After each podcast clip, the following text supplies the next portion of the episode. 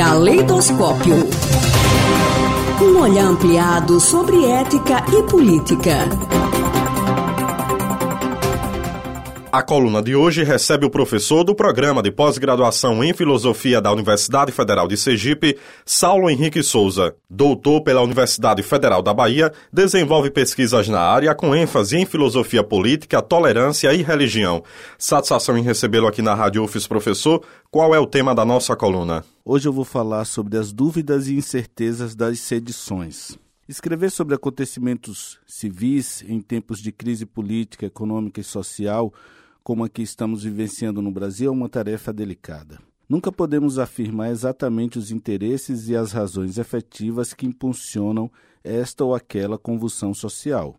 Desde 2013, quando a massa desorientada da população começar a ir para as ruas, é possível esperar muito, ou quase nada, como no caso do recente movimento dos caminhoneiros. Movimentos dessa natureza com características de espontaneísmo, descentralização e confusão, a delicadeza da situação reflete a natureza das pautas levantadas e das propostas de solução apresentadas, de modo que não é possível identificar esses movimentos conforme a terminologia contemporânea mais usual. Sobre isso, seria importante entendermos esses movimentos como sedições. Segundo Luiz Jacot, no verbete Sedição da Enciclopédia de Diderot e d'Alembert, as sedições provêm do erro, da malícia, de causas justas e injustas, e entre as razões justas está o preço dos impostos. Diante disso, professor, é possível estabelecer uma conexão entre o movimento dos caminhoneiros e os atos contra reformas, principalmente do ano passado? Em 2017, período conturbado de aprofundamento do golpe bancado por capitalistas, em conluio com a maioria corrompida do parlamento e setores do judiciário, as organizações populares tiveram que ensaiar uma unidade de ação há muito tempo perdida. O resultado da ação unificada das lutas trabalhistas ocasionou um grande levante do povo, com greves, ocupações e grandes atos de ruas que barraram parcialmente a fome neoliberal das reformas do governo ilegítimo de Michel Temer. É preciso fazer autocrítica. Desde esses atos, os movimentos sociais, centrais e sindicatos não realizaram nada de grande. Nenhuma paralisação importante, nenhuma greve, absolutamente nada.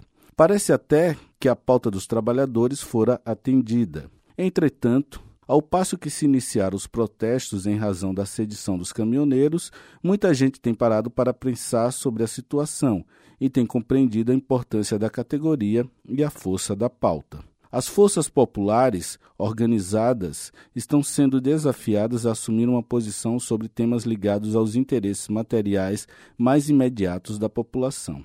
Entretanto, desconfianças e incertezas profundas pesam sobre a natureza das sedições e qual norte poderá tomar em caso de continuidade dessa espécie de movimento. Essas incertezas, professor, dão margem, por exemplo, a movimentos fascistas?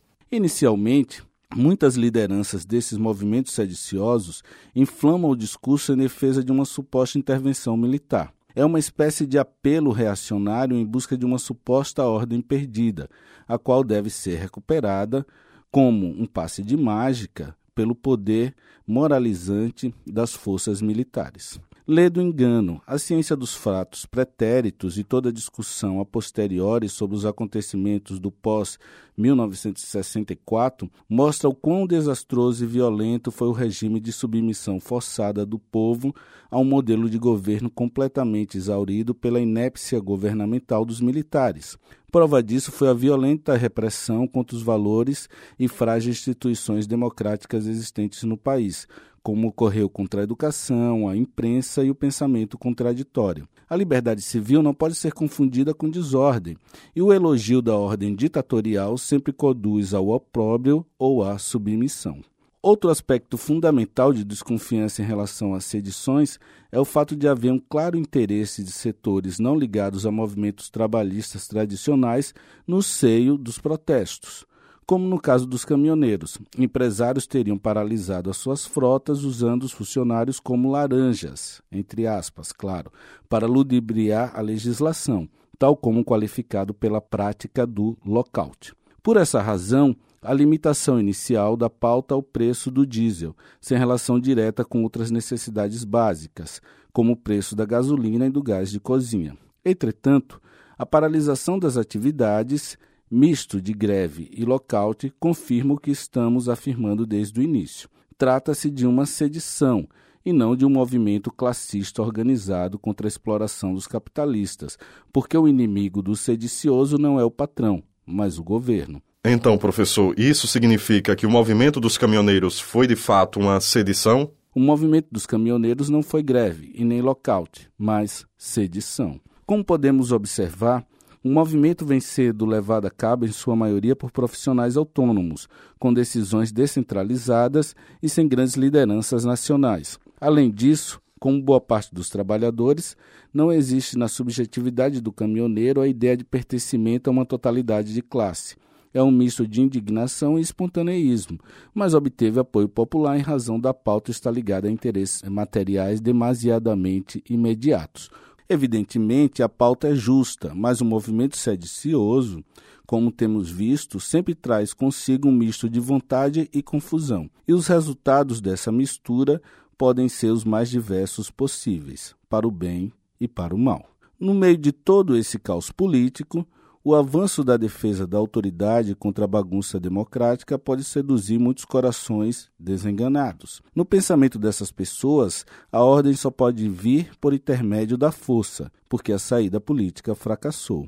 Portanto, para não ficarmos vítimas das incertezas das sedições, é tarefa urgente impedir que a pauta da exploração econômica e da elevação dos custos de vida da classe trabalhadora seja cooptada por oportunistas ligados a grupos conservadores e defensores de regimes autoritários.